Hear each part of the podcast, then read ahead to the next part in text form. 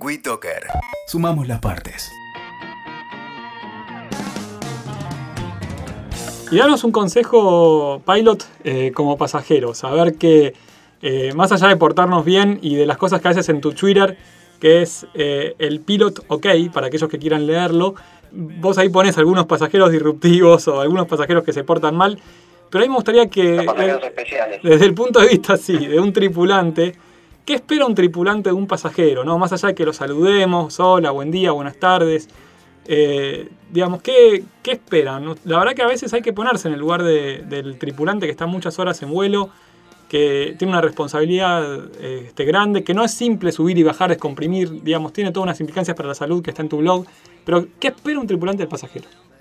Es que en realidad el, el tripulante de un pasajero no espera mucho. Lo único que espera es que la, la persona sea educada. Claro, A ver, el- se sube un pasajero y vos sabés que se sube o porque se va de vacaciones o porque se va a laburar y no por muchas cosas más.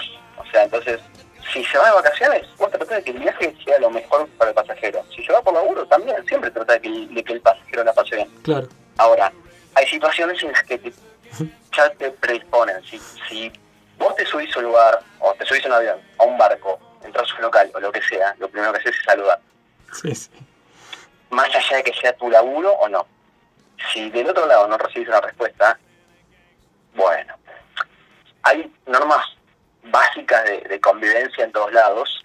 El avión es un medio de transporte público y también, por más que vos hayas pagado un pasaje, tenés que cumplirlas Claro. ya sea por seguridad o por respeto a las demás personas que tienes alrededor. Sí, a veces pones ahí, Entonces- dices, eh, ahí alguna, alguna, algún comentario sobre cosas que pasan o que se comentan que pasan o que otro compañero de vuelo te- este, de, de ese mundo de, avia- de aviadores dice. Y cosas lindas, algo que te hayan dicho que dijiste, pucha, qué, qué lindo esto que me dice este pasajero o pasajera, o que hizo un gesto.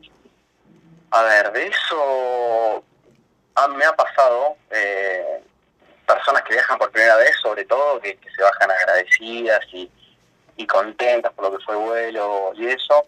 Gente que se ha subido con, problemas, con cosas complicadas también y, que de alguna manera le vos desde tu lugar le podés armonizar o, o dar alguna tranquilidad, alguna calma. Eh, me pasó hace, hace unos meses que se subió una, una señora que le había fallecido la madre y se estaba volviendo a la provincia porque había Mm. fallecido la madre. Y la verdad que son, son situaciones fuertes que, que no es tan bueno, o sea que si se pudieran evitar, calculo que todo el mundo lo evitaría, pero como no tenés mucho para hacer, más que una contención, un consuelo, eh, yo creo que si te pones en el lugar del otro ahí, le, le puedes hacer las cosas más simples. Por lo menos pasar ese momento, a mil metros del piso un poco más, más agradable, dentro de lo, lo posible. Bueno, ya aterrizó nuestro avión, ¿no? Y nos paramos todos para salir. Eh, ¿Hay algún consejo? Espera, espera que se, te- que se apague la señal del cinturón, no te parece todavía. Que es lo mismo, ¿no? Y hay gente que no, que no entiende. Yo una vez salí, salí primero. Me apuré, no sé, dije basta, salgo primero que esto que lo otro. ¿Y qué me pasó? Estoy ahí en el, en el lugar de aduana y me para el de la aduana. Pucha, ta- ya estuve ahí como media hora que me revisaron todo, una, una alegría bárbara. Aparte no traía nada. Pero, pero bueno, así que me, la demora por un lado, la- el- lo que gané por un lado lo perdí ahí en la aduana, así que mucho nos sirvió. Pero lo, lo más gracioso de eso, de, de esa situación, es que, por ejemplo, el avión viniendo capista siempre hay uno o dos que se paran. Sí, sí, ¿Qué, sí, sí. qué ganaste con esos siete segundos que te paraste antes que te podrías lastimar porque el avión puede frenar en cualquier momento Sí, sí. en el medio del- ¿Qué? Eh, ¿Qué ganaste? Porque esto que el avión no llega a plataforma, no conecta en la manga, no se abre la puerta o no está en las escaleras, se empiezan a bajar con los pasajeros, no vas a poder hacer nada. Así que lo mejor que puedes hacer es quedarte sentado disfrutando los últimos minutos que tenés en el avión. Pilot, ¿alguna otra cosita más que quieras decir? Que quieras decirnos a los pasajeros y a aquellos que quieran también volar o tal vez trabajar de eso. Eh, que disfruten, que disfruten del avión, porque es el, el medio de transporte más lindo que hay.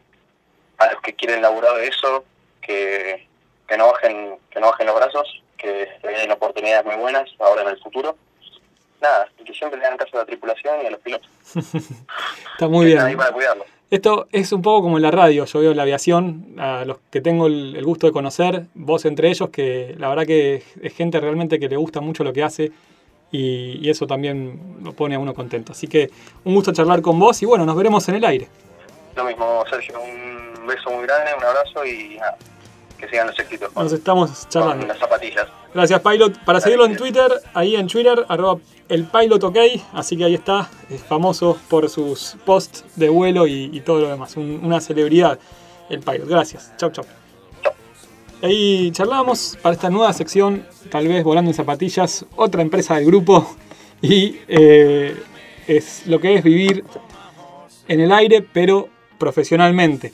El otro día hablaba con un amigo que, casualmente tuvo un accidente, pero no, este, no, no, fue grave, pero se le cayó, estaba en un quinto piso y se le cayó el celular. Igual el celular no le pasó nada, salió intacto. ¿Por qué? Porque lo tenía en modo avión. Escuchaste Derecho en Zapatillas con Sergio Moadet, WeToker. Sumamos las partes.